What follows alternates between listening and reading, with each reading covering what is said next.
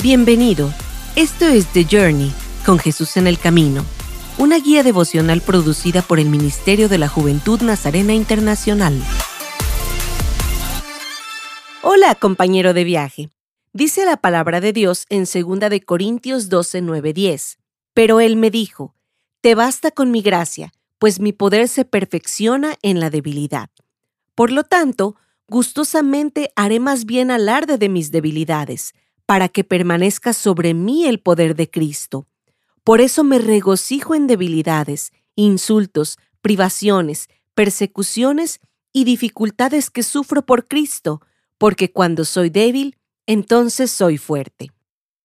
A lo largo de estas cinco semanas pasadas, hemos utilizado las imágenes de una invitación, un mapa, una brújula, zapatos para caminar y una cuerda para ayudarnos a explorar diferentes aspectos de la gracia de Dios en nuestras vidas, iniciando antes de que tengamos algún interés en Dios hasta las formas en que Dios obra para transformarnos a medida que nos entregamos totalmente a Él.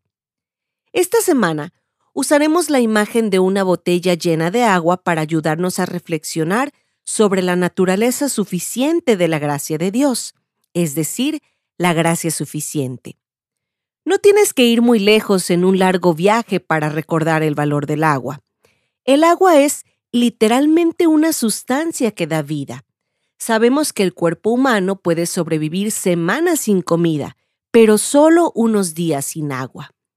Cuando el viaje comienza a desgastarnos, necesitamos algo que nos reanime y renueve nuestras fuerzas.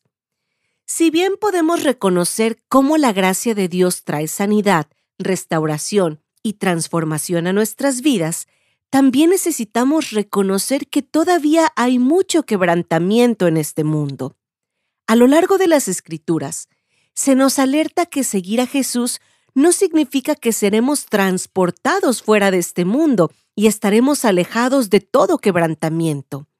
Nuestras propias decisiones pecaminosas tienen consecuencias y las decisiones pecaminosas de otros tienen consecuencias que a menudo nos afectan.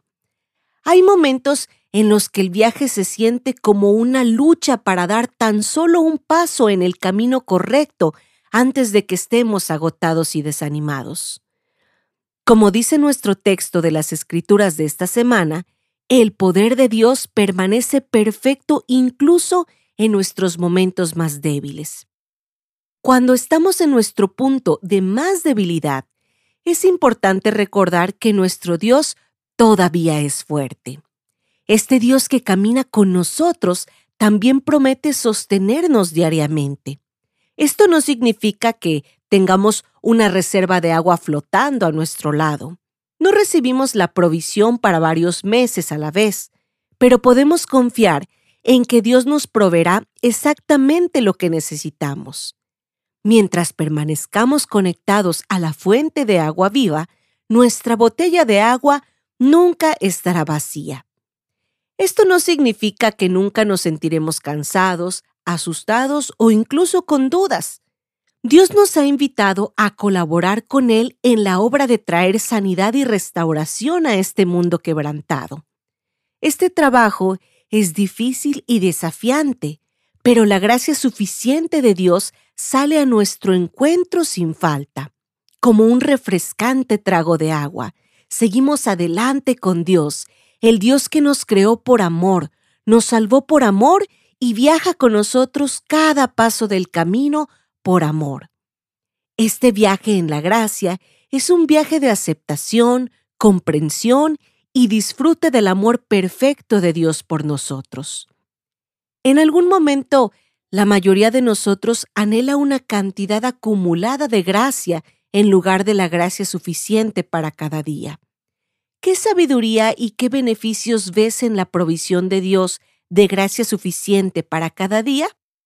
Te invito a que concluyas este tiempo de reflexión con una oración a Dios donde hables acerca de tu respuesta. Nos reencontraremos en los próximos episodios. Esto fue The Journey con Jesús en el Camino, una guía devocional producida por el Ministerio de la Juventud Nazarena Internacional.